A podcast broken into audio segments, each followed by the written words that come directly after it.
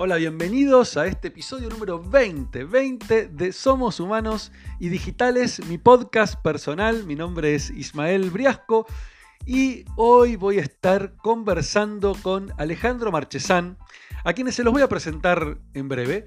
Eh, pero, ¿por qué lo sumé a Ale? Porque, por muchos motivos, al margen de que es un tipo increíble, es un grosso, es una persona con muchísimos conocimientos, o como yo lo defino, como un eh, filósofo del siglo XXI, eh, lo que más me interesa de Ale es su mirada, su mirada que tiene sobre esta realidad que estamos viviendo, sobre este mundo complejo, como lo llama él, que estamos atravesando, y quería aprovechar para dedicar unos minutos, eh, unos largos minutos, a conversar eh, con él. Así que no se pierdan este episodio, que les aseguro es una, una caricia al alma. Bueno, Ale, gracias, gracias por estar acá. Primero quiero, quiero presentarte para, para, toda la gente que nos está viendo y escuchando, porque ahora estoy también subiendo los podcasts a YouTube. Y bueno, quiero que te conozcan. Eh, estoy con Alejandro Marchesán, para los que no lo conocen. Alejandro es eh, licenciado en Ciencias Sociales y Humanidades, con especialización en Educación y, Comunicación. Es máster en Neurociencias, diplomado en Pensamiento Complejo y Transdisciplina, Gobernabilidad y Gerencia Pública. Es director, perdón, es eh, Dirección Estratégica. Es director del CEOP en Argentina, Centro de Entrenamiento Ontológico y Profesional, donde me gradué hace un par de años como coach ontológico. está especializado en educación andragógica. Lleva más de 20 años formando coaches ontológicos en todo, el país. Está presente el CEOP en más de 17 provincias.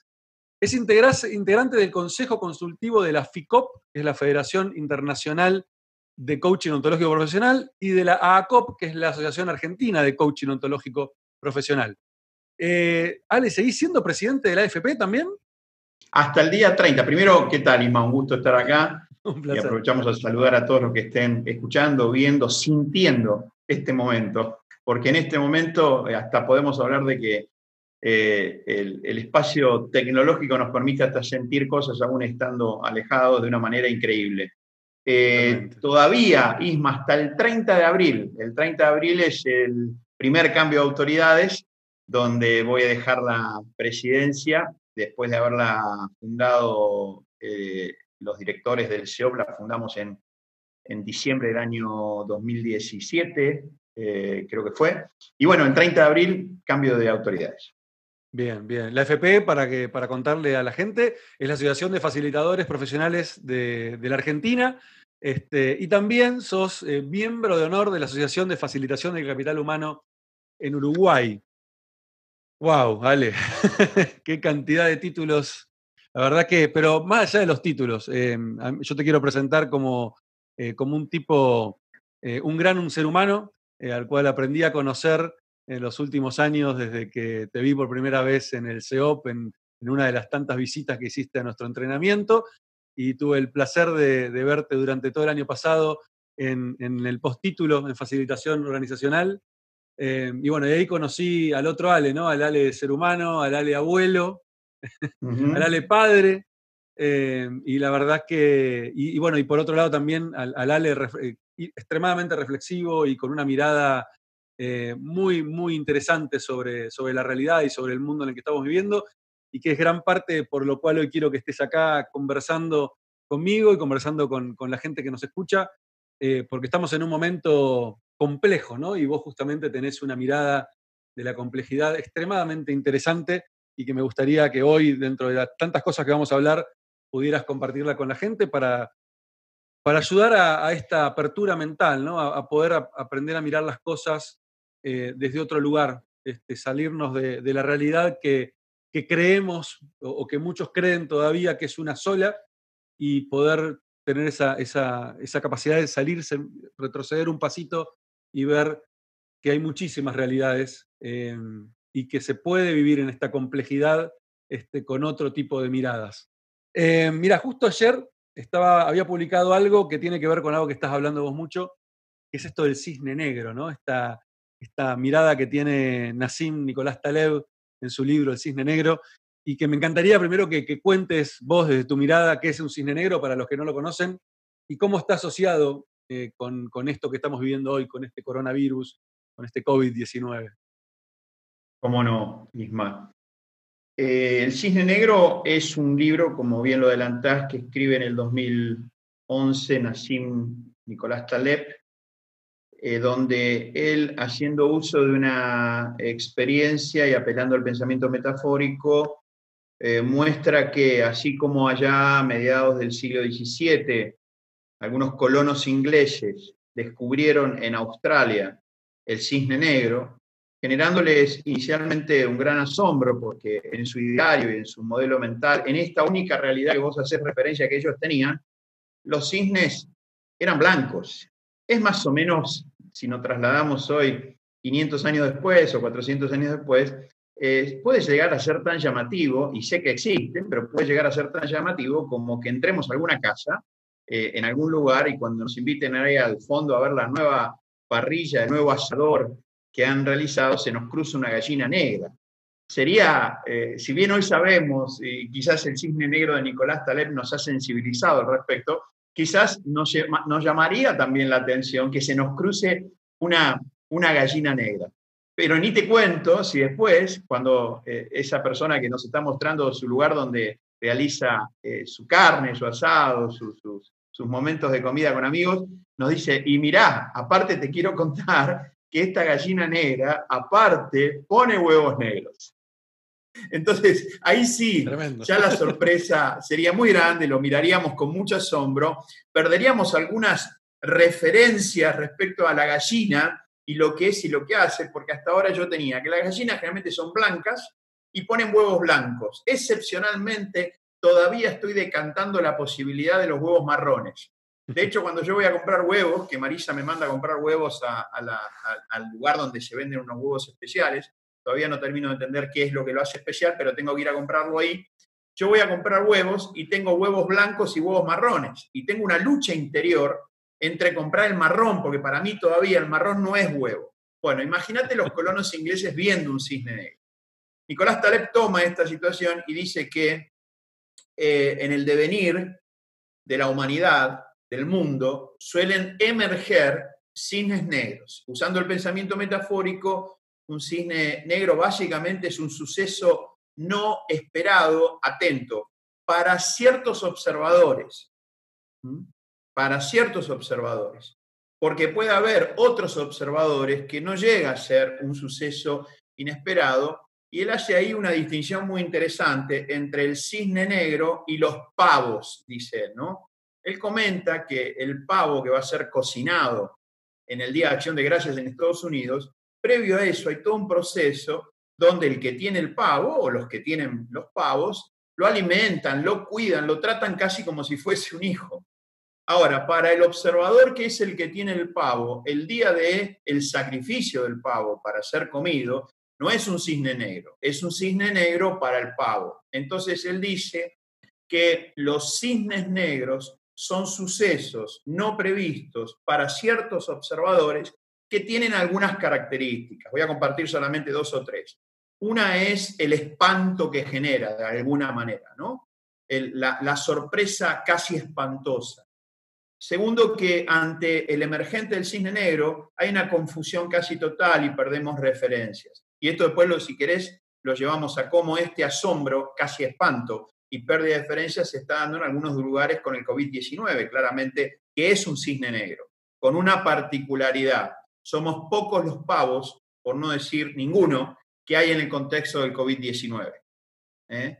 al revés, perdón, somos pocos los que anticipamos, somos la mayoría de los pavos los que estamos viendo ese COVID-19. Y un tercer elemento que no es menor eh, es que Taleb dice que tenemos una tendencia humana a explicar el cisne negro post facto. ¿Qué quiere decir esto? Seguramente, Isma, después que esto suceda, emergerán las voces de por qué pasó lo que pasó. Pero vuelvo con este comentario que quedó un poquito trabado, ¿no? La diferencia entre el pavo del sacrificio para el Día de Acción de Gracias, que hay alguien que lo alimente y sabe qué va a pasar, en el COVID-19 la mayoría de los seres humanos sobre la faz de la Tierra estamos vestidos de pavos, totalmente sorprendidos ante este emergente. Exactamente, exactamente. Y bueno, y ahí eh, la verdad es que esta, esta mirada eh, que, se, es como que se renovó de alguna manera, ¿no? Porque hace bastante que no teníamos un, gran, un cisne negro eh, a, nivel, a nivel global. Creo que el último cisne negro así fuerte fueron las Torres Gemelas. No sé si hubo algo entre las Torres Gemelas y ahora, ¿no? Un cisne negro que afecte a nivel global, digo, ¿no? Bueno, pues el 2008 puede ser. 2008. Sí, podríamos decir, eh, en términos sanitarios, eh, la gripe española 2018, perdón, 1918-1919 fue un cisne negro en una particularidad, ¿no? No había aviones que trasladaran el virus, como ahora, eh, pero fue un cisne negro y, especialmente fue un cisne negro en el contexto de la Primera Guerra Mundial. Por eso los 50 millones de muertos, ¿no? Viniendo más acá, viniendo más acá, eh, el, SARS del 2002-2003 eh, también se vivió como un cisne negro, la gripe famosa A aviar que nace en México, dentro de lo sanitario también, el ébola, pero empieza a desgranarse la noción de cisne negro, como decís vos, porque de alguna manera, Isma, nosotros vivimos en un planeta donde hay más virus y bacterias que seres humanos. O sea que el tema del cisne negro no es tanto el emergente del virus, sino la sorpresa que genera su emergente frente a la, no previsión, porque uno podría haber pensado, SARS, gripe A, eh, ébola, ¿qué está pasando con los pensadores de la salud que hace que el COVID-19 vuelva a ser un cisne negro? Y definitivamente, como decís vos, las torres gemelas, especialmente para Estados Unidos, ¿no? Ahí fue el gran pavo de la historia. Estados Unidos fue el gran pavo de la historia, ¿no? Mientras que otras personas estaban maquinando la alimentación del pavo, para Estados Unidos ese 11 de septiembre fue como fue para el pavo de acción de gracias a su sacrificio. Sí, vos sabés que me quedé pensando mientras recién hablabas, em, que creo que esto del, COVID-19 también, em, el, gran cisne negro también detrás de todo esto, es que nadie se imaginó esta vida de todos encerrados en nuestras casas y a nivel global. O sea, creo que eso es más, o sea, más allá del virus per se, sino la consecuencia del virus. Eso es lo más. Eh, porque, porque el resto de los, de, los virus, el SARS, etcétera, ninguno generó este impacto en nuestra vida cotidiana. Es más, en muchísimos países lo escuchábamos de lejos, era algo, uh, mira lo que está pasando allá. Y acá no iba, a llegar nunca, era como. Eh, incluso hasta la gripe aviar, que fue un poquito más globalizada, etcétera, también fue algo que lo veíamos de lejos. O sea, esto a mí no me va a tocar, no me va a cambiar nada en mi realidad. Lo, sí, voy a estar más atento a la tele, a escuchar las noticias, pero esto nos pegó a todos y nos pegó en nuestra cotidianidad y ahí creo que es lo, fuerte del impacto que esto genera. Y eso me da lugar y me da pie al, otro tema que trae eh, eh, Nassim Nicolás Taleb, que es el tema de la fragilidad y la antifragilidad, que es un tema interesantísimo porque post este, este, esta, este cisne negro, deja en evidencia, y mucho, tanto en las personas como en las empresas, en las organizaciones, aquellas organizaciones frágiles y aquellas personas frágiles y aquellas personas antifrágiles y empresas antifrágiles. Y por supuesto te doy el pie a vos para que puedas explicar este término, porque creo que es súper interesante tenerlo en cuenta y también para mirarnos para adentro y ver, dependiendo en qué ámbito de nuestra vida, dónde somos frágiles, dónde somos antifrágiles eh, y cómo estamos reaccionando ante eso y qué podemos hacer también, ¿no? Sí. Si me permitís, para no eh, dejarlo de lado un tema que trajiste de gran relevancia y que me parece hace a, cierta reflexión del durante, ¿no? Acá hay como tres etapas, como dice Bernardo Lechmar, que tenemos que considerar. La, el inicio, la etapa de arranque, el durante y el después. Entonces, todas nuestras conversaciones van a tener una ubicación en alguno de estos clústeres temporales, ¿no? En alguno de estos lugares. Hay preguntas que tienen que ver con el inicio, ¿no? Esta pregunta, ¿qué pasó? ¿A quién se le escapó la tortuga? ¿no? ¿Fue un experimento eh, de, laboratorio que se le escapó sintético a los chinos? ¿Los sembraron los americanos para? ¿Fueron soldados americanos? ¿O, fueron para destruir la economía y el comercio chino? Bueno, si esa fuera la, teoría, parece ser que no les está yendo muy bien. Mm. Eh, pero, ¿y qué habrá pasado? ¿Y habrán sido los mismos chinos para después y lo podemos charlar más adelante de una mirada más geopolítica, eh, ¿habrán sido los mismos chinos los que quieren ahora tomar el rol de Europa Central? eh, ¿qué, fue lo que pasó? Esta es una conversación de antes. Ahora tenemos conversaciones de durante y tenemos conversaciones probablemente de después. La reflexión que hace respecto a, la expansión de pensamiento que hace Taleb en 2013 con su libro Antifrágil es una, cuestión que va a tocar los momentos de temporalidad durante, presente y posterior. Pero no quiero dejar pasar por arriba algo que mencionaste que es muy importante, Isma, y que voy a, traer acá una teorización de Ernesto Prieto Gratacós, donde él habla de la teoría del multishock, ¿no?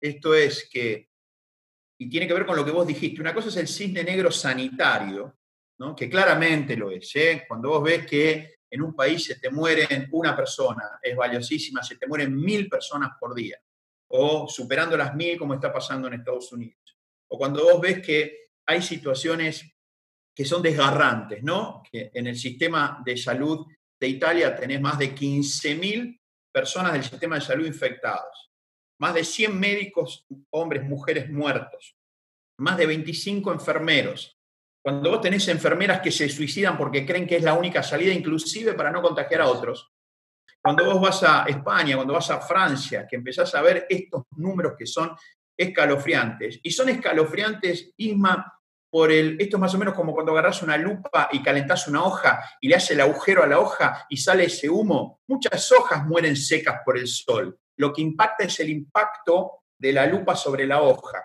Esto es lo mismo, probablemente en el mundo mueren más de 650.000 personas por año entre influenza y neumonía. En la Argentina mueren probablemente por estaciones, se miden por estaciones más de 30.000. Entonces, los números, eh, corriendo por favor la conversación de la vida y, la evaluación, eh, son números que aparecen escalofriantes como cisne negro, que nos escandalizan cuando vos ves lo que pasa en un día cuando vos ves que hay gobiernos que dijeron no va a pasar nada y llevan más de 22.000 almas muertas. Cuando vas a Estados Unidos y ves lo que está pasando, o en Ecuador, que los cuerpos quedan 24, 72 horas en las veredas, en las calles, en los patios. O cuando tenés un eh, Nueva York que hace fosas en las islas, o Córdoba, nuestra provincia, República Argentina, que ya está haciendo un caso similar. Por lo tanto, lo que quiero decir es que una cosa es ese cisne negro, y otra cosa es lo que vos dijiste, que no, no es para nada menor, que es lo que está, ni siquiera diría atrás, porque puede empezar a estar en el frente. Lo que acompaña a este cisne negro, en la teoría de Ernesto Prieto Gratacos, es la teoría del multijoc. ¿Qué es esto? ¿Qué es lo que ha producido el cisne negro del COVID-19? Este dilema sí, dilema no, salud, economía, economía, salud, que según cómo este emergente de cisne negro se trate, puede haber más muertes, más agresión familiar. la tasa de femicidio en los últimos 30 días creció del 0,40 y pico al 1,3. O sea, hay una teoría de multishock que tiene que ver con el cine negro y que no podemos no atenderla, no podemos no conversar, porque si solamente nuestra relación con el cisne negro llamado COVID-19 es cuántos infectados hay, cuántos muertos hay y cuántos recuperados hay, ignorando muchas veces deliberadamente la teoría del multi, multi-shocks, de multigolpes, ¿no? Eh, nosotros tenemos un problema grande. Dicho esto, que no lo quería dejar pasar porque me parece que amerita conversaciones, reflexiones y toma de decisiones eh, presentes durante, y no solamente en el gobierno, en las casas, en las familias, en los barrios, en los lugares, en las instituciones, en las empresas. Yo como consultor puedo seguir conversando con algunas organizaciones en este tiempo y, empezás a, escuchar en mi rol de, facilitador emergentes que hay en el marco de esta teoría. Es decir, nos pasó esto con esta persona, con aquel sector, con aquel tema. Son las, los, las, los rostros del cisne negro. Hasta acá, ¿me seguís, Isma? De lo que quería enfatizar. Clarísimo, Y ahora vamos al tema antifrágil, ¿no? Claro, era, era de esperar que Taleb eh, no es que busque una solución o una salida, al cisne negro, pero sí que arriesgue una reflexión una interpretación de cómo tratar con estos cisnes negros. Primero hagamos una distinción entre, dentro del mismo cisne negro, de lo que es una crisis de un caos, ¿no? Esto desde el pensamiento más sistémico y complejo. No es lo mismo atravesar una crisis sisma que estar en caos. ¿Mm? Yo puedo tener un sistema en un pseudo equilibrio que ante los estresores externos responde bien, necesita inclusive esos estresores para poder desarrollarse. El problema es cuando los estresores, estos agentes estresores, especialmente exógenos, le empiezan a pedir al sistema algo que el sistema no tiene para dar. Y quiero contarte que el COVID-19 cuando llega te encuentra donde te encuentra y cómo te encuentra. A vos te encuentra en tu casa, con tu familia, y te encuentras cómo te encuentra. Emocionalmente, con tus recursos. Eh, si, si la mujer está embarazada, la encuentra embarazada y probablemente dé a luz en ese periodo. no pide permiso. ¿Cómo? No pide permiso. No, no, no pide permiso y no contempla las variables de a quién toca, ¿no? Y como decías, le llega a todos, a personas con mayores recursos o menos recursos, con capacidad eh, educativa mayor, menor, con más trabajo, menos trabajo, te encuentra como te encuentra. Y claro, al encontrarte como te encuentra, dentro de lo que te encuentra, es tu llamada capacidad de respuesta para poder tratar con eso. Entonces, no es lo mismo, Isma, una capacidad de respuesta ante una crisis que la capacidad de respuesta ante el caos. Cuando el sistema se ve desplazado por esos agentes estresores, esos emergentes en la complejidad que le piden más, ¿está bien? Y el sistema no tiene todos los recursos, se tiene que armar para responder, podemos decir que está frente a un cambio sistémico y eso lo podríamos definir por un momento como crisis. ¿Qué sería una crisis entonces? Es cuando hay un cambio en el contexto, no de contexto, en el contexto donde el sistema se tiene que rearmar rápidamente para poder responder a esa situación. Siempre damos el ejemplo, ¿no? Tenés eh, hectáreas, sos un agricultor y por la tecnología hoy sabés que dentro de 48 72 horas va a haber granizo. ¿Qué haces vos? Como sabés que tu sistema no está para ese granizo, tomás decisiones, ves, pedís ayuda, pones techos para ver qué es, cómo atravesás esa crisis. Ahora, si de la noche a la mañana te cae un tsunami encima o te cae un fenómeno meteorológico mucho más grande que el granizo, vos no tenés ni tiempo para poder armarte y solamente vas a responder con lo que tenés. Lo interesante del COVID-19 es que hoy encuentra a países en crisis, Argentina, por ejemplo, Chile, ¿está? Países en caos, España, Italia, eh, Francia, eh, Ecuador, Estados Unidos, Brasil, donde, ¿cómo medís vos la diferencia? Es la pérdida de referencias que hay, es tan grande, la confusión es tan grande que la referencia, valga la redundancia, entre la crisis y el caos es notoria en tanto a la capacidad de, de respuesta.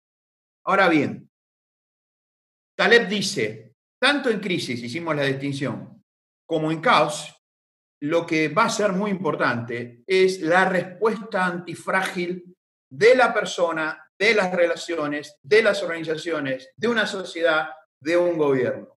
Y no es lo mismo ser frágil en una situación que antifrágil. Ese es un segundo nivel de pensamiento que trae Taleb, ¿no? Muy, muy interesante, Ale, muy interesante. Em, y, esto que, que, traes justamente Em, yo lo vivo bastante con el tema de las empresas, ¿no? Las empresas que eh, ante esta, este emergente llamado COVID-19 eh, se encontraron eh, que por ahí eran muy robustas como compañías, ¿sí? muy robustas como compañías, pero se descubrieron que eran extremadamente frágiles en base a, cómo tenían planteada su estrategia y ante un emergente como este no pudieron responder y se encuentran hoy despidiendo gente, eh, viendo cómo van, a, cómo, cómo van a subsistir post eh, pandemia, y otras compañías donde al revés, que quizás uno las veía y parecen frágiles, justamente porque son empresas por ahí chicas, con pocos empleados, ¿eh? y sin embargo, ante esta situación, habían tomado ciertas decisiones previas, obviamente sin conocer este emergente, porque nadie lo conocía, pero habían tomado ciertas decisiones que les permitió hoy poder subsistir y poder reinventarse ante esta nueva situación que, hoy aparece. Y esto, así como hablo de empresas, eh, en persona pasa lo mismo, ¿no? Hoy tuve varios calls con, empresarios que me decían, eh, mira, necesito ahora repensar cómo todo esto que venía haciendo, hacerlo en el mundo digital. Este, y que están viendo que pueden reinventarse. Y otros que los veo, perdón por la expresión, ¿no? Pero llorando por los rincones en vez de estar mirándose para adentro y decir, bueno, ok, pará, ¿de qué me sirve eso y cómo puedo mirar para adelante? ¿Cómo puedo ser justamente antifrágil y poder salir adelante en esta situación tan compleja. Es interesante que traigas la, la, noción robustez, que precisamente Taleb la plantea para distinguir la situación de antifragilidad. Él dice, cuidado, que robustez no es sinónimo de antifragilidad. Él plantea la fragilidad y como no conoce otra palabra, él dice, bueno, como no conozco otra palabra que se quiera hacer cargo de lo que quiero expresar, es lo anti a lo que acabo de decir, por eso lo llama antifrágil. Pero hay una instancia, dice él, que es la instancia de la robustez. La robustez es una condición como física, donde vos tenés una persona robusta. Yo te conozco vos en persona y aún viéndote aquí en la imagen, podríamos decir que vos sos una persona robusta. Pero vamos a, para que, por las dudas que alguien dude, vamos a, a la figura de un boxeador. Sin ninguna duda, para poder subirse a un ring, hay que tener una condición física robusta, aún siendo las categorías más bajas. ¿eh? robustez de, estructura, de músculo, de poder soportar golpes y continuar la batalla sería la cosa, ¿no? Continuar la pelea boxística. Bueno, Taleb lo que dice es eso, que el robusto es una condición física aplicada a una persona, puede ser una condición eh, robusta aplicada a la estructura de una organización, como decías vos recién, pero cuidado que robustez no es antifragilidad, porque vos podés tener a ese boxeador que acaba de ganar el campeonato mundial y al bajarse, ganó el campeonato mundial, al bajarse se encuentra con, en su, en su camarín, en su vestuario, se encuentra con una carta que le dejó la novia diciéndole que lo deja, que lo abandona porque ya no lo puede acompañar más. Que estuvo hasta esa noche porque no lo iba a abandonar antes de la pelea, pero que lo deja. Y en ese momento el boxeador, con el cinto de boxeador puesto y su bata, irrumpe en llanto. Entonces ahí tenés una persona que es robusta, pero no es antifrágil, sino muy por el contrario, es frágil. Y después tenés algunos casos en la historia, como Gandhi, por ejemplo, un hombre pequeño, menudo, que era eh, físicamente la antítesis de la robustez, pero una antifragilidad tremenda, como podría ser Teresa de Calcuta, o como digo yo en mi audio que me gusta recordarle, hacer memoria de ella, mi abuela Lola, la madre de mi padre, una mujer española, divina, con una antifragilidad en los tiempos que era abuela, que era enorme. Entonces, primera cosa importante, no confundir condición física robusta con antifragilidad. La fragilidad se caracteriza por baja capacidad de respuesta, por un sistema muy limitado, por pocos, por pocos elementos de interacción. Son sistemas simples, generalmente cerrados.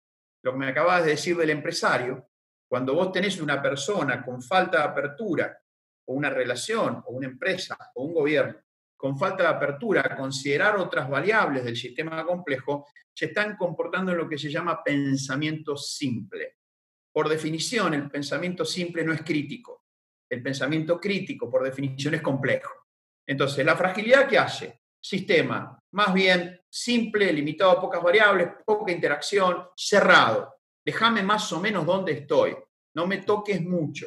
Cuando una de las cosas que pide la crisis y el caos son sistemas complejos, muchas variables, gran interacción, apertura, para poder evaluar rápidamente la capacidad de respuesta que tengo e incluir, o inclusive, mira lo que te voy a decir, descartar ciertos recursos que para el contexto anterior me servían y ahora no me sirven. claro, claro, totalmente, totalmente de acuerdo, totalmente de acuerdo.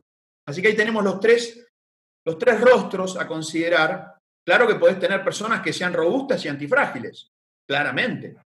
Eh, ¿Es lo que habría que buscar? No, no, en absoluto, porque bien lo dijiste vos, yo puedo tener empresas que no siendo robustas en su estructura, eh, se estén mostrando en esta crisis barra caos, ojalá que en la Argentina no lleguemos al caos, ojalá, que tengan, eh, yo asisto a un par de organizaciones que son más bien mm, muy antifrágiles, pero con poca robustez. Y sin embargo, en el medio de esta situación, están teniendo una de las características que Taleb plantea para la antifragilidad, que es la flexibilidad. La flexibilidad, porque en momentos de crisis o caos, la flexibilidad del sistema puede marcar la diferencia entre vivir o morir. Muy interesante, Ale. Vos sabés que me quedé pensando, em, que escuchando tu, escuchándote ahora, escuchando el otro día, ya me había, venido esto a la cabeza, escuchando tu, podcast, que a todo esto aprovecho para recomendar muchísimo tu podcast, que lo voy a poner en los links en YouTube y en el, y en el, y en el podcast mío para que, para que lo visiten. Em, me quedé pensando, y te quería hacer esta pregunta, Porque cuando, cuando escucho todo esto, em, eh, el tema de la antifragilidad, enseguida hay una palabra que se me viene a la cabeza, que es el tema de la resiliencia. ¿Qué tan cercana está la antifragilidad de la resiliencia? ¿Cómo lo, cómo lo ves Yo eh, te digo cómo lo veo, gracias por la pregunta. Muy cercanas, eh, son parte, podríamos decir técnicamente, parte de los elementos de este sistema complejo que tienen que intercomunicarse y, tienen que generar la, expansión del sistema. Vayamos por un momento, Isma, a biología. Eh, el, gran aporte de, Darwin, que es una evolución adaptativa, lo cual es innegable, o sea, no se puede negar la evolución adaptativa, es complementada por lo que se llaman biólogos estructuralistas por una evolución generativa. Entonces, en esta situación, nosotros tenemos que tener una evolución adaptativa, por supuesto. Si querés a eso, lo llamamos supervivencia. Pero también podemos tener una evolución generativa que lo podríamos conectar con otra palabra que no es supervivencia y que es trascendencia. La conexión con la supervivencia es una pura evolución adaptativa, bien darwiniana, necesaria. Lamentablemente, los más fuertes son los que terminan quedando, ¿no? los más, entre comillas, capaces, pero eso no es garantía en absoluto de trascendencia, es como la robustez no es garantía de antifragilidad, no son sinónimos, no son secuenciales.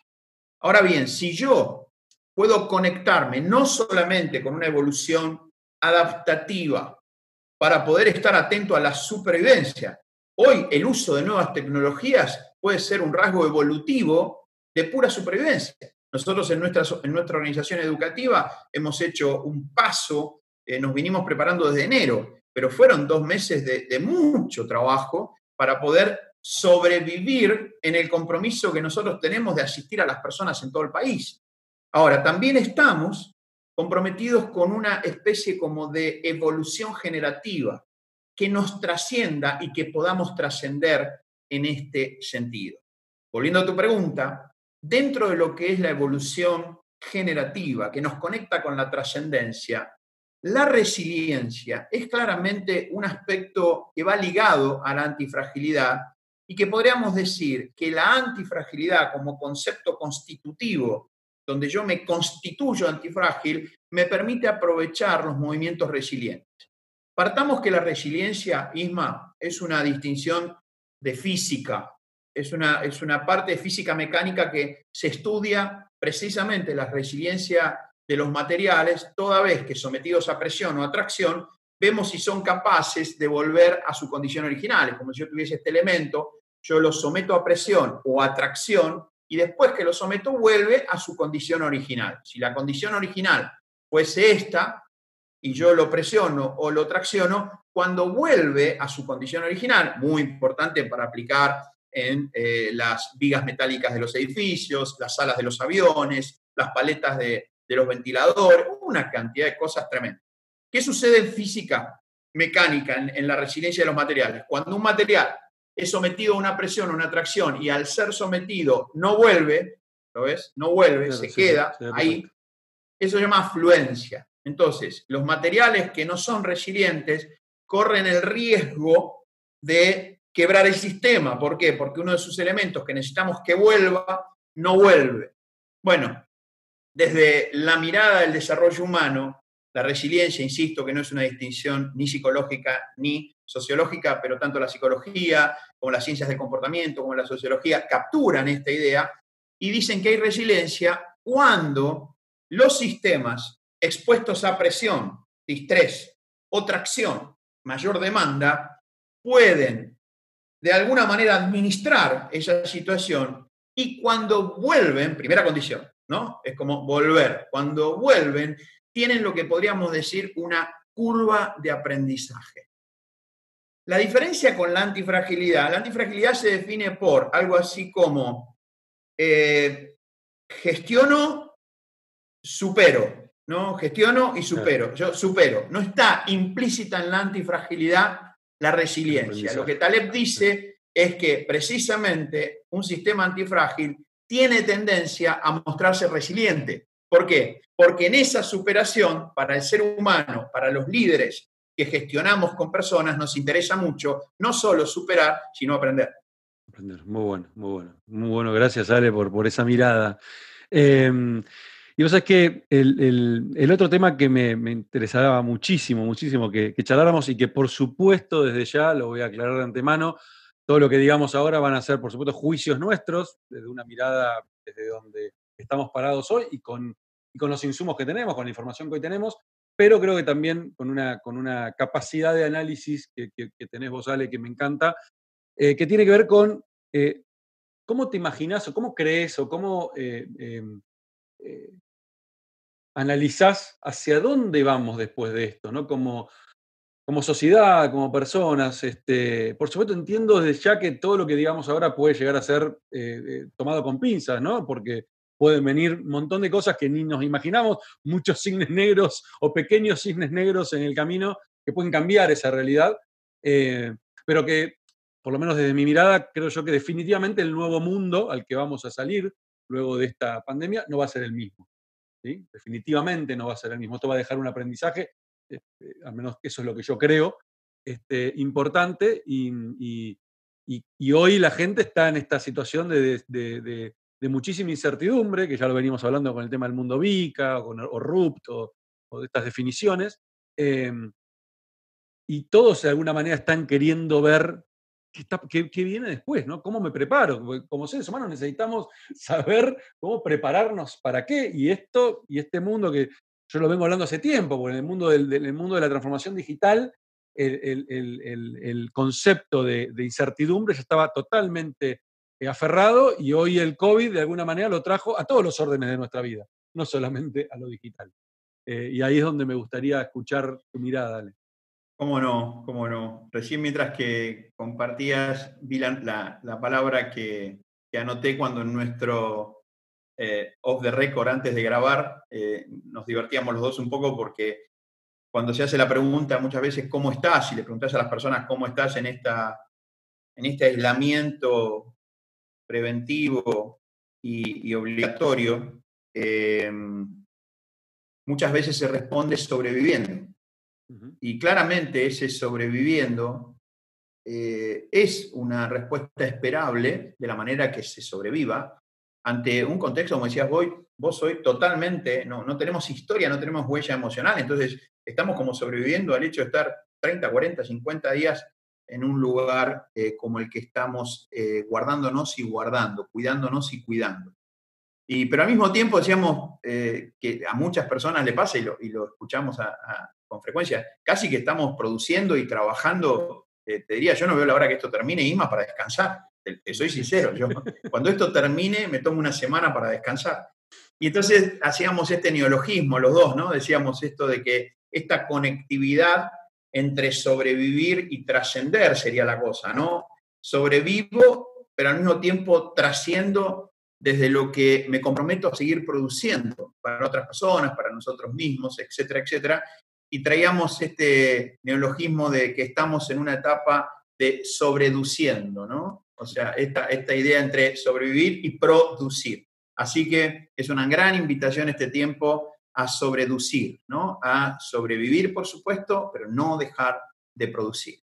Y claro que cuando eh, nos ponemos a pensar en la sobrevivencia y en la trascendencia a partir de lo que producimos, no solamente para sobrevivir, aparece tu pregunta, Isma.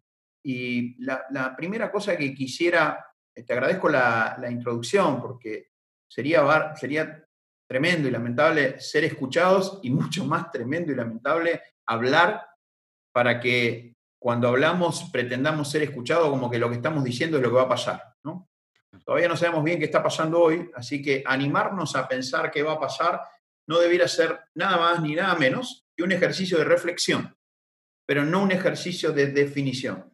Como nunca las palabras de Lacan en el final de su vida, cuando dice, me he dado cuenta que me la ha pasado la vida definiendo y la verdad que tendría que haberme pasado la vida refiriendo es tiempo de referir, no de definir. Más respecto a un después, ¿te acordás las, las tres etapas de Bernardo, no? El antes, estamos hablando bastante del durante, y ahora vamos a hablar del después.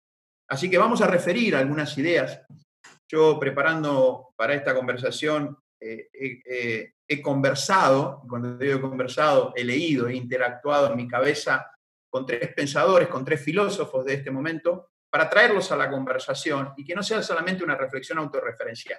Lo interesante de estos tres filósofos es que entre ellos mismos, eh, esto es válido y esperable en la filosofía, ¿no? Hay constantes eh, contradicciones, por no decir negaciones, ¿no? Hasta se anima a decir está equivocado el otro. Nosotros no vamos a ir por ese lugar, vamos a traer algunas reflexiones respecto a, tres, eh, a tres filósofos, un, inglés, un, filósofo político llamado John Gray, vamos a traer a un, a un surcoreano residente en Alemania, en Berlín, llamado Byung-Chul Han, y vamos a traer solamente una reflexión de un filósofo esloveno llamado Slavoj Zizek, eh, y, vamos a ver cómo hay un común denominador entre ellos y hay muchas diferencias entre ellos. Y vamos a dar nuestra mirada al respecto con muchísima humildad. Ahora bien, Isma, quisiera contextualizar tu pregunta y con los oyentes a la luz de un trasfondo emocional. Dado que aunque no terminemos de darnos cuenta, nuestras preguntas tienen el combustible de la emoción. Y si nosotros no estamos alertas a eso, así como el combustible de la situación presente en términos emocionales es el miedo, el combustible de la emoción para el después es la ansiedad. Tanto el miedo como la ansiedad son emociones, hasta te diría, esperables. Podría partir de decir, Isma, está bien no estar bien. Está bien no estar bien. Lo que no termina, no de estar bien, sino que lo que no termina es de ser algo que genere bienestar, es quedarnos en ese territorio y no hacer algo. Esta conversación que estamos teniendo, que esperemos llegue a muchas personas, es para hacer algo con esta situación. Porque si yo sé que anda un león rugiendo y dando vueltas alrededor de mi casa, es esperable que yo tenga miedo, casi por una cuestión de emoción de supervivencia. Está bien no estar bien. Está bien que tengamos miedo, ante este enemigo invisible. Está bien que nosotros tengamos miedo de que un ser querido, eh, una, situación eh, de, de, contagio pueda suceder, inclusive, como lo digo en mi audio, tenemos que prepararnos para el dolor, para el sufrimiento, para la pérdida. Está bien no estar bien. Lo que no está bien o no es de bienestar es no hacer nada con eso y quedarnos con esa situación. Esto respecto al presente. Nosotros tenemos que poder convertir el miedo, la ansiedad en cierta categoría de paz, en cierta categoría de confianza, porque el mundo, el día después de esta situación, va a estar ahí esperándonos. Y la ansiedad, Isma, es una emoción que nos conecta con el futuro. Así como el miedo es una emoción de preservación presente, porque sé que hay un peligro, la ansiedad es una emoción que nos conecta con el futuro siendo inconscientes y no sabiendo y especulando qué va a pasar. Entonces, quisiera organizar esta, este intercambio, si te parece bien, Isma, tomando distancia de la ansiedad y sí conectándonos con esa emoción que deviene del compromiso con la existencia, del vivir y del convivir, no solo de la sobrevivencia, de la supervivencia, sino con la trascendencia que podemos nosotros otorgar. Dicho esto, ¿cuál es el día después, Isma? Tengo una respuesta que la he elaborado durante estos días preparándome para la charla con vos. No tengo la menor idea. No sé. No sé. Y, sabés que no sé, eh, y de ahí voy a conversar contigo. Eh, no sé, especialmente porque no sabemos hoy ni siquiera exactamente dónde estamos parados. No sabemos hoy dónde estamos parados. Entonces, el ejercicio de empezar a lucubrar y especular dónde vamos a estar mañana, quizás sea un ejercicio que pueden hacer aquellos que tienen la capacidad de hacerlo y el tiempo para hacerlo. Y nosotros hoy tenemos una situación presente que, dicho sea de paso, en la República Argentina, a día de hoy, 13 de abril, todavía no ha comenzado. Entonces tenemos todavía mucho, mucho, mucho, pero muchísimo que trabajar estos días, te diría estos próximos 10, 15 días, para poder expandirnos ontológicamente. Esto es, para los que escuchan por primera vez la palabra ontología, en nuestra capacidad existencial, en quiénes somos, quiénes somos solos y quiénes somos con otros. Necesitamos prepararnos ontológicamente, emocionalmente, físicamente, para poder superar la complejidad que va a escalar sin ninguna duda. Ahora bien, va a haber un mundo, como dice John Gray, el filósofo británico, ¿va a haber un mundo después que salgamos de nuestras madrigueras? Sí. Nosotros vamos a salir de nuestras madrigueras. ¿Y va a haber un mundo diferente? Sí, probablemente sí. Pareciera ser de sentido común, que a veces es el menos común de los sentidos, pero el sentido común no significa que el mundo después no puede ser el mismo mundo en el cual entramos en el túnel cuando entramos. Pensar eso sería de una inocencia magna. Ahora, arriesgar a decir que hay del otro lado del túnel como mundo podría ser de una arrogancia y una soberbia innecesaria. Pero sí podemos ensayar algunas respuestas. Y yo quisiera ensayar estas respuestas sin ansiedad, Isma, desde algunas preguntas. Preguntas como, ¿cómo será el tema del intercambio? ¿Cómo será el tema de la moneda? No es porque tenga respuestas, simplemente preguntas. Vamos a arriesgar algunas interpretaciones en el campo más bien geopolítico, comercial y de gobierno, en esos tres ámbitos que son muy macros y que van a, de alguna manera a impregnar cosas menores, ¿no? Pero ¿cómo será el tema de la moneda? ¿Seguirá siendo la misma moneda que soy? Las famosas criptomonedas o monedas electrónicas. ¿Se hará esto una especie de eh, proyecto incipiente y muy débil que tenemos hoy con las así llamadas criptomonedas y pasaremos a una moneda de intercambio totalmente abstracta? Pregunta, probablemente. ¿Qué va a pasar, Isma, con el tema del comercio? El comercio seguirá siendo el que es en el mundo que nos espera geopolíticamente hablando. Quiero decir, uno de los grandes quiebres, situaciones contingencia grave que tenemos hoy es que los países cuando necesitan insumos sanitarios no los tienen. Y resulta que nos terminamos dando cuenta que los únicos que fabrican insumos sanitarios son los chinos para todo el mundo. Y resulta ser que cuando los necesitamos, primero China es el que origina esta situación y segundo China es el que no puede mm, darle los suministros a todo el mundo. Por dar ideas, ¿cómo será el comercio? ¿Será un comercio globalizado como ahora o entramos en un comercio más localizado? Preguntas, ¿no? ¿Cómo será el turismo, Isma? ¿Mm? Imagínate vos Europa por los próximos 12, 18, 24 meses. ¿Cuáles son los elementos que tendrán que darle al turista, que según Gray también van a seguir pisando nuestro planeta? Eh, ¿cómo, será el ingreso a una zona turística? ¿Cómo, ¿Cómo ingresaremos a un Nueva York después de todo lo que pasó? ¿Cómo ingresaremos a, aquel que quiere ver la, la Torre Eiffel, que nunca ha visto, o que quiere ver alguna familia en España? ¿Cómo será esa situación? ¿Cómo será, Isma, el tema de los bancos? ¿Seguirán siendo los bancos que son? Y el tema de la salud, después de este cachetazo a los sistemas de salud, ¿cómo será el tema de la educación, Isma, cuando en 30 días generamos espacios de educación que le golpean los cimientos de la educación clásica? ¿Cómo será el liderazgo de este mundo cuando amanezcamos sin COVID-19 o al menos creamos que lo tenemos controlado? ¿Cómo serán los gobiernos, Isma? Bueno, ahora voy a empezar a compartir algunas ideas de estos muchachos que tienen tiempo para esta situación. Gray dice que nosotros estamos ya en un punto de inflexión y que este punto de inflexión ya muestra algunas características que son absolutamente notables. Él dice que estamos hoy ya en una textura de vida cotidiana totalmente alterada y estamos todos, todos atravesados por un profundo sentimiento de fragilidad de fragilidad, como que no tenemos capacidad de respuesta ante lo que nosotros tenemos. Una de las cosas fuertes que dice John Gray es que eh, iniciamos una etapa feroz de desglobalización.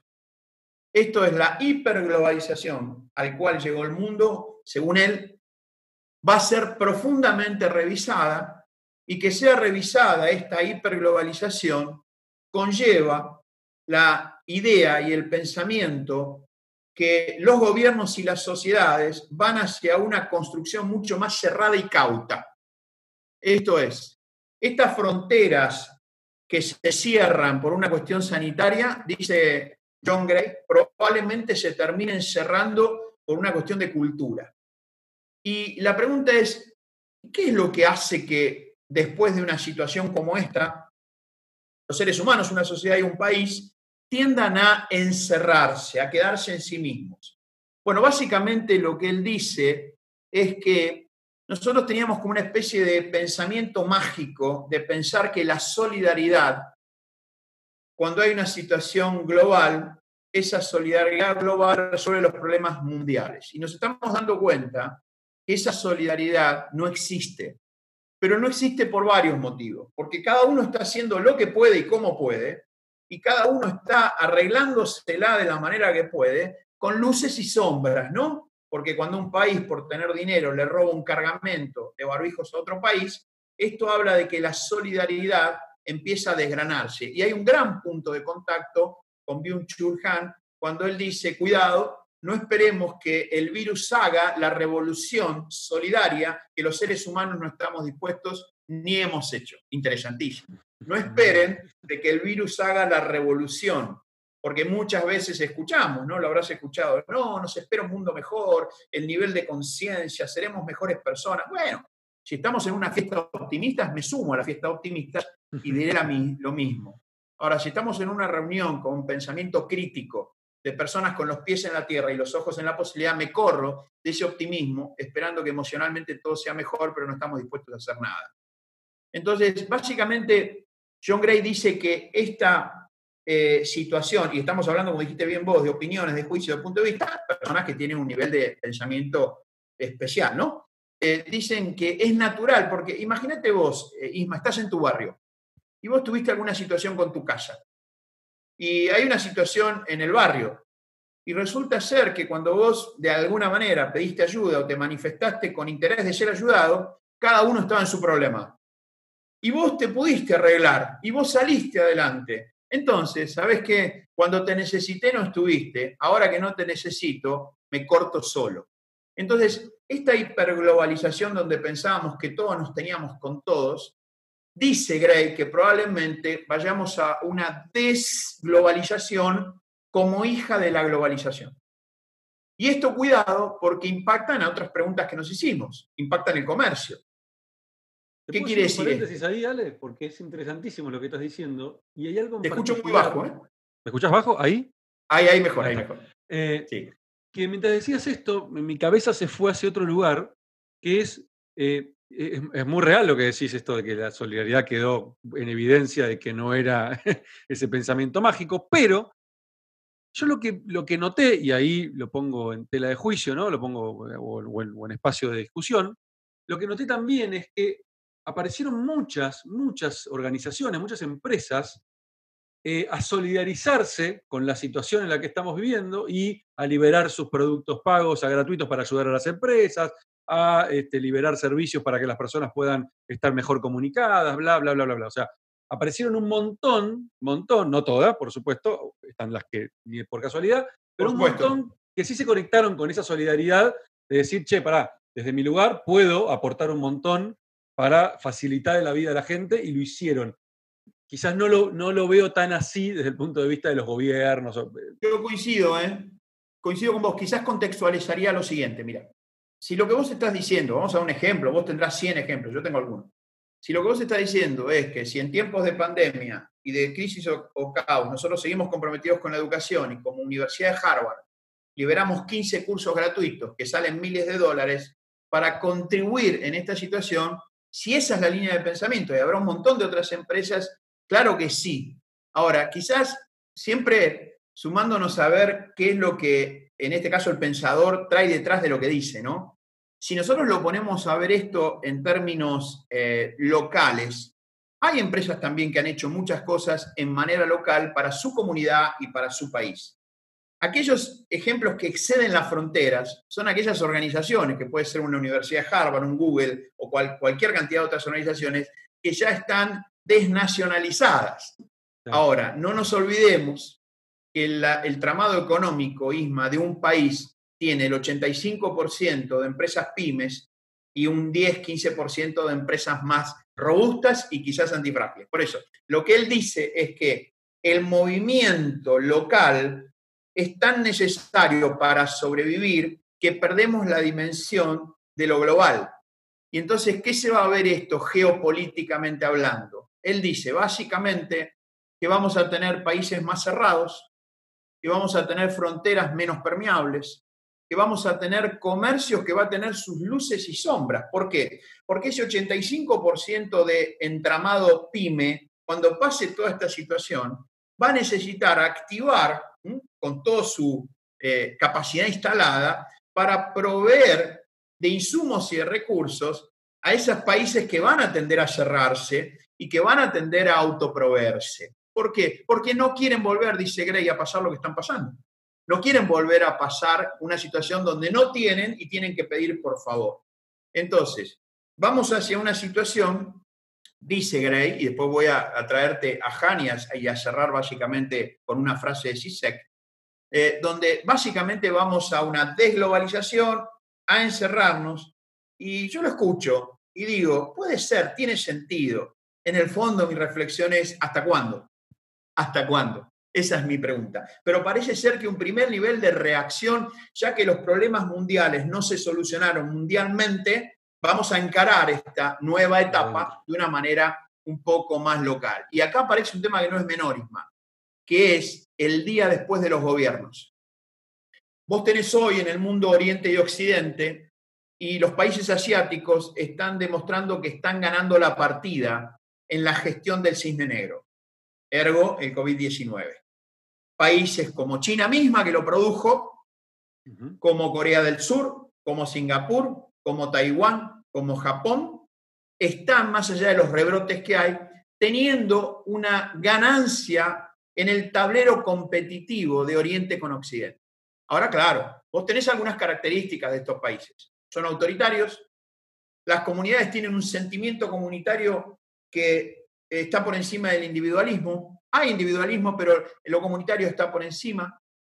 Tienen una eh, característica social de gobierno. Entonces, cuando vos juntás autoritarismo eh, del gobierno, perdón, con la sociedad que tiene una característica de obediencia a lo que el gobierno dice, entonces vos tenés una organización donde no requiere medidas tan drásticas como Occidente, que para poder ordenar la situación tiene que tomar medidas desde toque de queda hasta ciertas otras situaciones. Entonces, tanto Gray como Byung-Chul Han dicen, tenemos que estar atentos a una inclinación inicial y a la tentación de pensar que vamos a tener el mundo ordenado con gobiernos más autoritarios que han demostrado tener mejor gestión en los cisnes negros. Por lo tanto, hay que estar atentos a los gobiernos que tiendan a ir de un centro a un centro derecha, pensando que ahí la cosa tiene la pelota bajo el pie.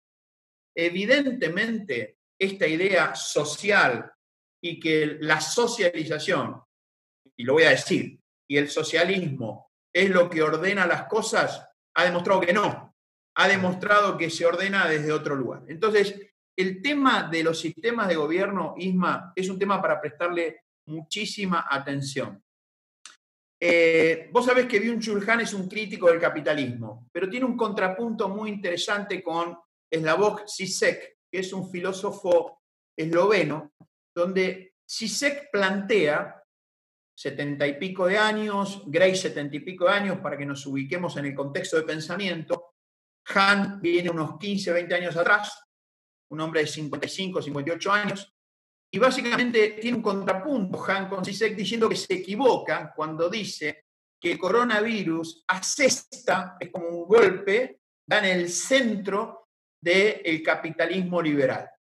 Y dice que básicamente lo que viene ahora, un poco en línea con lo que veníamos hablando, es la casi desaparición del capitalismo liberal. Y Han, que está contra el capitalismo, dice, no, estás equivocado nosotros vamos a tener más capitalismo que antes. Lo que pasa que en principio va a ser un capitalismo que va a buscar recuperar las fronteras de la peor manera. Cuando Han ve que los países cierran sus fronteras, él dice que es un movimiento de recuperar soberanía de una manera totalmente ineficaz. fíjate, dice él, siendo surcoreano, mucha gente de los países asiáticos viviendo en Europa están volviendo a sus países, están pidiendo volver a sus países. La pregunta es ¿por qué? Porque sus países le dan lo que Europa no le dio, que fue seguridad. Y acá hay un movimiento geopolítico muy interesante para tener presente. Probablemente los países asiáticos quieran tomar el eje central que ha tenido este momento, hasta este momento la eurozona. Eurozona, estos filósofos coinciden todos que probablemente se desarme. Porque cuando vos tenés personas como el primer ministro italiano que dice, estamos en presencia de la finalización del ideal de eurozona, toda vez que cuando países de la eurozona necesitaron ayuda, no se lo pudimos brindar. Entonces, estamos ante una situación que, Isma, quizás puede ser hasta un poco aburrido, pero es muy necesario conversarlo, porque lo que aparentemente viene después es de un giro muy importante geopolítico, económico, comercial, más allá de cuestiones de si nos vamos a dar la mano o no nos vamos a dar la mano, que me parece que son comentarios de convivencia menores a la hora de si mañana nosotros estamos viviendo en países más cerrados, con un comercio totalmente diferente, con una moneda que no conocemos y no sabemos cómo va a ser. Si vamos hacia un país como China, que hoy tiene 200 millones de cámaras, 200 millones de cámaras, donde vos en cualquier lugar público, restaurante, subte, plaza, calle, en cualquier lugar público, el gobierno hace lo que se llama vigilancia digital. Y donde, según dice Byung-Chul la vigilancia digital, la Big Data, está salvando más vidas que los infectólogos y los virólogos. En China y en Corea del Sur son más importantes los informáticos y los especialistas en Big Data y los especialistas en videovigilancia que los infectólogos o los virólogos. Y el ciudadano oriental no tiene ningún problema, absolutamente ningún problema no tiene ningún problema que haya un dron que va por arriba de él y si lo ve sin barbijo y en una zona que según los datos que tenía no tenía que estar, se le pone encima y le dispara un papel con la multa, diciéndole que tiene tanta cantidad de minutos para volver a su casa. es increíble, ¿no? Entonces, Byul Chung Han lo que dice es que el mundo que viene es un mundo que probablemente se ampare más en los aspectos eh, tecnológicos, cosa que él resiste bastante también, pero que no lo puede negar. Eh, y esto cuando empezás a juntarlo todo, empezás a ver que hay personas que están pensando el día después, eh, Isma, lo están pensando en macro pensamientos, pero que en el final van a generar micro pensamientos. Quizás nuestra pregunta de cuál es el mundo que viene después es un mundo más de interés propio, personal, y que va a estar alineado y en función de cómo la cosa es. Eh, Han dice, mientras que en Oriente el primer, el presidente de Corea del Sur da una conferencia de prensa y lo hace con barbijo puesto para dar un símbolo de que todo el mundo tiene que usar barbijo, en Europa y en América estamos discutiendo si barbijo sí, barbijo no.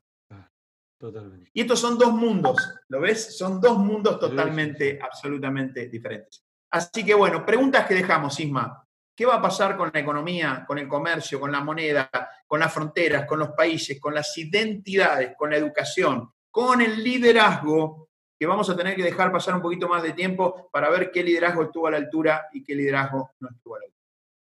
A mí lo que me deja esto eh, de reflexión inmediata es eh, cómo va a marcar todo esto, porque nosotros ya no, eh, nuestra generación creo que ambos pertenecemos a, dos generaciones distintas, pero pero generaciones que ya está, ya de alguna manera eh, estamos en el medio del barro, ¿no? Yo me pongo a pensar en cómo va a marcar esto. Ni siquiera te digo a mi hijita de un año, porque no lo, no lo siente, no lo va a vivir esto, se lo van a contar, pero a mis hijas adolescentes, por ejemplo, que lo están viviendo en el momento en que están armando su vida, en que están... Tengo una hija que acaba de egresar del colegio y está empezando su vida profesional y le agarra esto en ese momento esto lo va a marcar como marcó este, a los baby boomers este, el tema de la, de la guerra. Entonces, eh, creo que ahí es donde, donde, más, eh, donde más hay que poner el ojo también, ¿no? Este, cómo, cómo va a quedar impactada esa generación, que es la que va a construir este futuro que no conocemos todavía. Eh, ahí es donde me, gustaría poner el mayor énfasis ¿no? de, todos nosotros este, en, ocuparnos, no preocuparnos, ocuparnos en qué mundo, en qué, qué, qué, estilo de vida le vamos a dejar a esta generación que va a quedar extremadamente marcada este, a fuego, ¿no? Para cuando comiencen a construir este nuevo mundo. Porque son ellos los que Totalmente.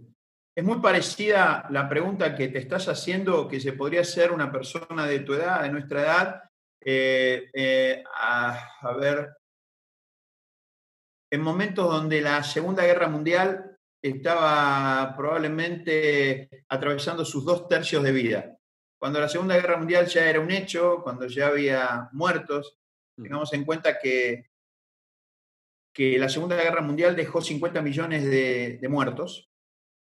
Eh, muy interesante cuando pasó la crisis del 2009 de las famosas Lehman Brothers, de, de las burbujas inmobiliarias, en tres meses, Isma, 50 millones de personas quedaron sin empleo.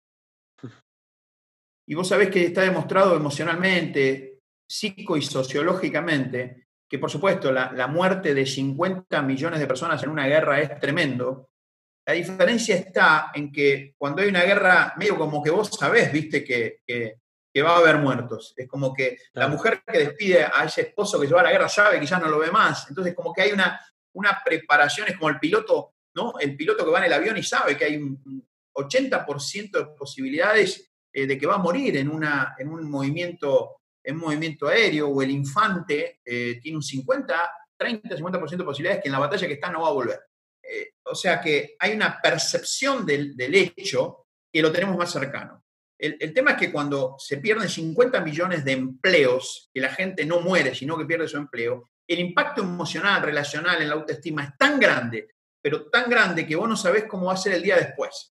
Pero hay puntos de encuentro, ¿no? 50 millones de pérdida de empleos causó un, una devastación de depresión, de suicidios, una cantidad de cosas, de, separaciones, de peleas, de empresas que, se separaban, de una cantidad de cosas enormes, y la Segunda Guerra Mundial que dejó 50 millones de muertos. Ahora, la pregunta puede ser la misma en una instancia, en la segunda instancia, en esta instancia, que es el tema del después, este tema del después. Me imagino esa pregunta que hace la persona terminando la Segunda Guerra Mundial y dice, ¿va a haber mundo después de esto? Vos por un momento, Isma, recordá en tu ideario histórico fotos de ciudades como Londres bombardeada, eh, Berlín destruida, Francia tomada. hay mundo, hay vida después de esta situación. ¿Quién se hubiera imaginado bueno, que, sí, la hubo. Claro, el tema es que los que más se interesaban por esa pregunta eran los adultos jóvenes o los jóvenes mayores, como podríamos decirlo. Esto que vos estás diciendo. Evidentemente va a haber una empleabilidad que va a ser diferente a la que es hoy. Va a haber una relación que va a ser diferente a la que es hoy. Eh, me escuchaba el otro día una persona que decía, ya las relaciones interpersonales no va a ser lo mismo, la mano, el beso, el abrazo, el sexo inclusive son eh, comentarios que probablemente primero no sirven de nada para hoy. Y segundo, la historia nos ha demostrado que los seres humanos somos muy creativos. Dado nuestro compromiso con la vida y con la convivencia, con la socialización, que desarrollaremos formas diferentes a las que hoy tenemos. Yo suelo decir que la creatividad es hija del compromiso. Puedo tomar cursos de creatividad que me van a ayudar, pero si no hay compromiso no hay creatividad probablemente la creatividad nos hará crear aquellos mundos que no descartemos los comentarios de estas personas, que tengan otras condiciones, pero crearemos en esas condiciones el mundo donde queremos vivir. No me cabe ninguna duda de eso, vale, ninguna duda de eso. Te agradezco muchísimo, muchísimo por este tiempo. Este, creo que fue súper enriquecedor. Esperemos, esperemos con que una sola persona que haya escuchado este, este, este audio o haya visto este video eh, le, haya, le haya permitido reflexionar y, sacarlo de ese, de ese momento complejo que estamos viviendo todos y mirando la complejidad como, como la mirás vos, ¿no? Como, no como algo negativo, no como algo este, difícil, sino como algo que tenemos que atravesar.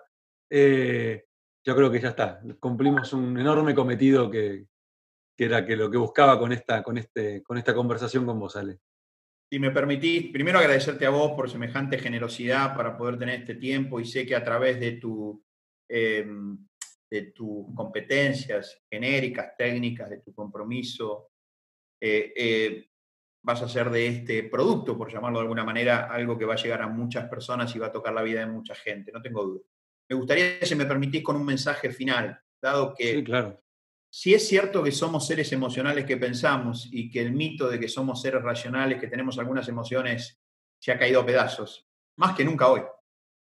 Más que nunca hoy. Entonces, mi mensaje final tiene que ver con ese trasfondo emocional, Isma.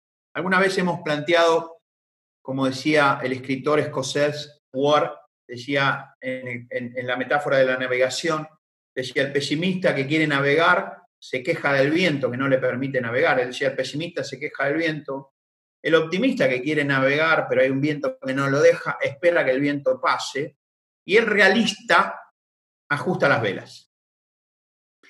Y me gustaría tomar a Ward, pensamiento muy, muy interesante para estos tiempos que estamos viviendo. Pesimista no, no, porque el pesimista es el que tiene el gen abandónico, ¿no? El, gen abandónico es el que todos tenemos en algún lugar, eh, cuando vemos que la cosa está mal y que, y que no podemos hacer nada, y bueno, no va a pasar nada, esto, este, eh, no, vamos a poder hacer nada, esto va todo para atrás, esto va a ser un desastre. El pesimista que se queja, eh, no. El optimista que espera que el viento pase y que esto pase para que tengamos un mundo mejor, menos que menos. Porque el optimista tiene el gen del entusiasmo irresponsable, digo yo, ¿no? Ese que te dice todo va a ser mejor, nos espera un mundo fantástico, pero no hace nada para que ese mundo sea fantástico. Nosotros estamos hoy haciendo algo en esta conversación para que el durante lo podamos ir llevando y el después sea algo que nos podamos hacer cargo antifrágilmente y resilientemente. Ahora, entonces, pesimista no, no al gen del abandono, no bajar los brazos. El gen del entusiasmo irresponsable, el optimista, no, no, tampoco. El optimista que simplemente dice que va a ser mejor y no hace nada, no. ¿Y entonces qué hacemos, Isma? ¿De qué emoción nos vestimos para poder estar de pie? Y en todo caso, como dice el viejo pensamiento, si vamos a morir Muramos de pie, como mueren los árboles. Muramos haciendo aquello que amamos, que nos apasiona, aquello que estamos convencidos que puede generar algo para un mundo un poquito mejor. Pero no nos queramos, no nos quedamos muriendo en el discurso del pesimismo y menos, menos, menos el del optimismo. Entonces, ¿de qué nos vestimos? De lo que yo denomino el entusiasmo realista ¿eh? o el realismo entusiasta. Ponelo como quieras en cuanto al presente, pies en la tierra. Realismo puro. Esto es lo que nos está pasando. En cuanto al futuro, entusiasmo. Esto es una capacidad de hacerme cargo del mundo en el cual quiero vivir. Si quieres empezar por el futuro, conectate con el entusiasmo de que podés comprometerte con el mundo en el cual quieres vivir, pero no saques los pies de la tierra. Pies en la tierra, ojos en la posibilidad, el mejor estado de ánimo para poder gestionar este cisne negro. Me encantó, Ale. Buenísimo. Muchísimas, muchísimas gracias. Eh, y bueno, y lo más importante de todo, ¿no? Este, a seguir cuidándonos, a seguir aprovechando este momento que estamos viviendo para, la reflexión. Creo que a mí, por lo menos en lo particular, en lo personal, eh, me ha llevado muchísimo a la reflexión todo esto, este, este mes ya que llevo en cuarentena. Eh, y, noto esto en muchas personas. He hablado con muchas personas en, esta, en este mes y noto lo mismo. Noto que que ha generado mucho espacio de reflexión. Y ojalá, ojalá que, despierte esta, esta reflexión eh, como algo más este, natural en las personas, porque creo que eh, alimenta el alma, ¿no? El poder reflexionar termina alimentando el alma. Así es. y, a seguir, y, a seguir, sobreduciendo. Y a seguir sobreduciendo. sobreduciendo. Palabra que ya está, ¿eh? quedó. Vamos a registrarla. Abrazo grande, Isma, querido. Gracias por este momento y, a todos los que se tomen el tiempo para verlo, escucharlo y, y hacer sus propias reflexiones, como decimos. Muchísimas gracias, Ale.